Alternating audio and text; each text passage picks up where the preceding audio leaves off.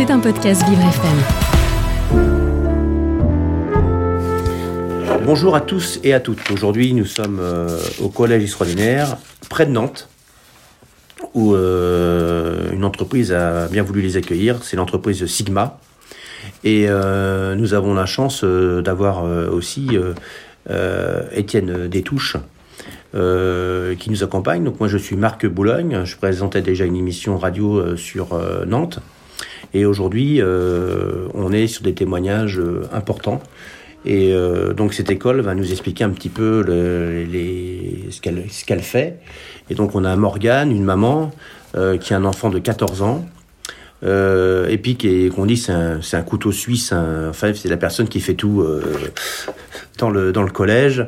Et puis on a Salomé, une éducatrice, qui depuis plusieurs années s'occupe d'enfants autistes et des projets euh, très intéressants. euh, donc on va pouvoir nous, parler de, de nous parler d'un petit peu de tout ce que de tout ce que vous faites. Et on a Étienne euh, Villeneuve euh, qui est parmi nous aussi, qui va euh, aussi interroger, euh, euh, qui vient m'épauler par moment. Donc on a la chance de l'avoir aussi parmi nous. Merci Étienne aussi d'être là. Avec Voilà. plaisir. Alors euh, Étienne, euh, est-ce que vous avez des questions à poser à Morgane? Bah, ce collège extraordinaire, déjà le, titre, euh, j'ai trouvé ça curieux. Qu'est-ce qui vous a amené à prendre ce titre de collège extraordinaire? C'est un nom qui parle également, qui est actuellement utilisé assez facilement, ce mot extraordinaire, mais en même temps dans le- l'esprit des gens permet d'associer directement une situation. Si on n'est pas forcément dans un cadre ordinaire, ça ouvre après à l'imagination et à une liberté au niveau de ce qu'on va trouver à l'intérieur. Et en l'occurrence, là, avec l'autisme, on improvise sur des activités diverses et variées en fonction de chaque euh, profil des, enfants et des lieux. Ben, C'est bien. Euh, nous sommes toujours avec euh, Vivre avec l'autisme et avec Vivre FM pour cette belle émission. Euh, Salomé, alors quel est votre rôle dans cette école? Alors moi du coup je suis éducatrice euh, depuis cette année dans le sein de cette école. Et euh, bah, mon rôle c'est d'accompagner du coup les jeunes dans leur journée au collège, donc aussi bien sur le côté scolaire que sur le côté pratique, donc avec les ateliers où ils font plein plein d'activités différentes en fonction de leur humeur du jour aussi, ce qu'il faut bien prendre, ce qu'on prend bien en compte ici, parce que c'est important. Et puis euh, bah, ce qu'on veut faire, ce que le groupe veut faire. Donc ça peut être euh, de l'art créatif, euh, ça peut être le japonais, ça peut être d'autres langues, des jeux. Ils fabriquent, ils fabriquent des choses aussi eux-mêmes. Ils peuvent avoir du jardinage, la cuisine, plein plein de choses comme ça. Et du coup, on adapte vraiment en fonction des moments, des besoins, de la classe, ainsi de suite.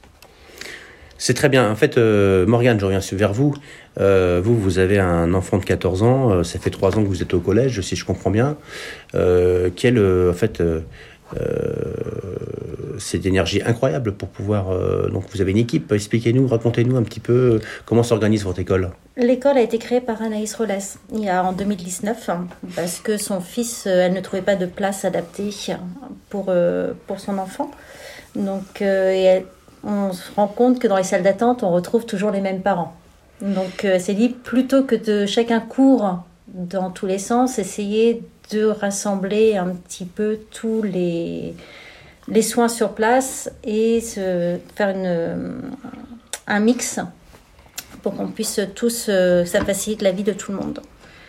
Donc elle a été créée en 2019. Il y avait au départ son fils et deux autres enfants. Aujourd'hui, à la rentrée 2022, on a ouvert une deuxième classe.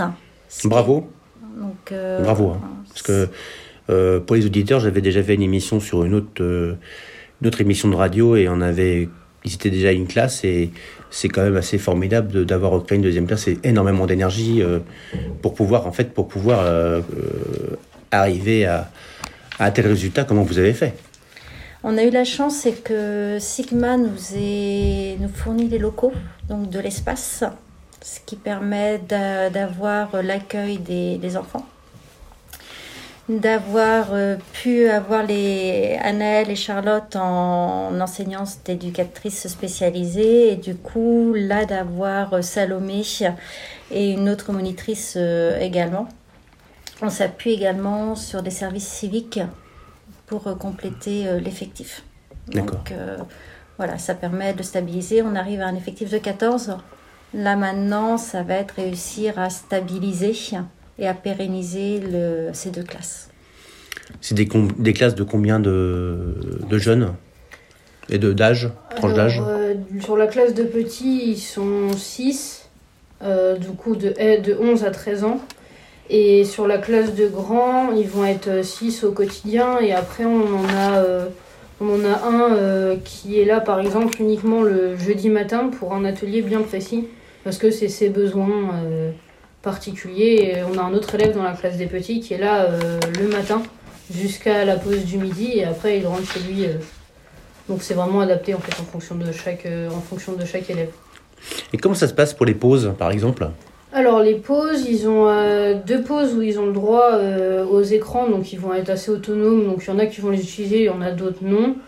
ils sont assez, assez libres donc le matin et l'après-midi. Et après, il y a le temps du repas, donc qui est un peu plus long. Donc on va tous manger ensemble dans les locaux de, Sigma, où ils sont euh, à peu près tous euh, autonomes sur euh, le repas. Et où après, donc on va rentrer, et là, ils ont une heure où ils s'occupent sans écran. Donc ça peut être des puzzles, ça peut être des jeux de société, ils ont le baby-foot. Quand il fait beau, on va dehors aussi, parce qu'ils ont, ils ont beaucoup besoin de se dépenser. Et puis après, bah, eux-mêmes, selon les affinités et ce qu'ils ont envie de faire, ils, sont assez libres. Nous, on a deux étages du coup. Et euh, bah, il y en a qui restent en haut, il y en a qui vont en bas en fonction de comment ils ont envie de s'organiser. Et nous, donc, on est, on est dispatchés, les adultes, pour euh, bah, soit faire des activités avec eux, soit les surveiller. Parce que je crois que votre organisation, vous avez le matin le, socle commun de l'éducation nationale et euh, l'après-midi des ateliers pratiques et des soins thérapeutiques. Voilà, il y a deux psychologues qui viennent pour faire des, sessions en individuel avec les adolescents.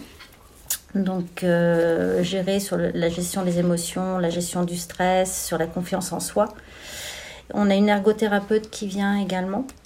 Donc, pareil, qui travaille de manière individuelle avec euh, les, les adolescents qui en ont besoin. Donc euh, sur tout ce qui est clavier, prise de notes, tout ce qui peut être motricité fine éventuellement, suivant voilà, les points à travailler pour euh, chacun.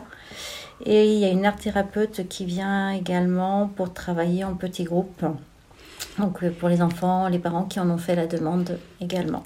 Alors justement pour les auditeurs, c'est quoi une art Art thérapeute, c'est travailler sur c'est la reprise de confiance aussi, c'est être capable de s'exprimer avec grâce à des supports différents par la peinture, par le découpage, par euh, différents matériaux. Donc ça travaille aussi la sensorialité. Ah, voilà, c'est ça. Il y a aussi plein de, choses qui peuvent être euh, travaillées grâce à cette approche. Voilà, c'est pas juste faire du découpage ou juste faire de la peinture. C'est être capable aussi après, bah, pour ceux qui peuvent exprimer ce qu'ils ont fait, voilà, essayer de mettre des mots sur des sensations. Nous sommes toujours sur euh, Vivre avec euh, l'autisme, avec euh, Vivre FM. Euh, Étienne, qu'est-ce que vous... Ben moi, je trouve, le, je trouve le travail qui est fait remarquable parce que vous, vous travaillez au cœur de l'humain, donc c'est vraiment très délicat. J'imagine qu'une grande satisfaction pour vous, c'est quand vous voyez le, le, sourire sur le visage d'un élève ou sur le visage d'un parent qui vient le chercher parce que la situation s'améliorait c'est quand ils reprennent confiance par rapport à ceux qui ont été en difficulté euh, scolaire, qui ont eu des phobies scolaires, parce que le système peut être très dur aussi, surtout quand on arrive à l'adolescence. C'est, on ne dit pas ça l'âge bête pour rien du tout. Donc en plus, on a une, une différence marquée, c'est encore plus difficile à passer par moment. Donc ils reprennent confiance. Ce que je vous disais en off tout à l'heure, c'était les quatre qui prenaient le transport en commun ensemble, donc les grands qui aident les plus petits. Et être capable de prendre euh, le tram pour certains, c'est un challenge énorme parce que c'est du bruit, c'est du monde, c'est des incertitudes. En tout, cas, en tout cas, je vous coupe parce qu'on arrive à la fin de l'émission, mais en tout cas, on aura l'occasion de rééchanger avec vous. Euh, Aujourd'hui, nous sommes euh, très contents d'avoir été accueillis par vous. Nous sommes avec euh, Vivre avec l'autisme, avec euh, Vivre FM, et en tout cas, on vous souhaite une excellente journée à tous et au revoir. Au revoir. C'était un podcast Vivre FM. Si vous avez apprécié ce programme, n'hésitez pas à vous abonner.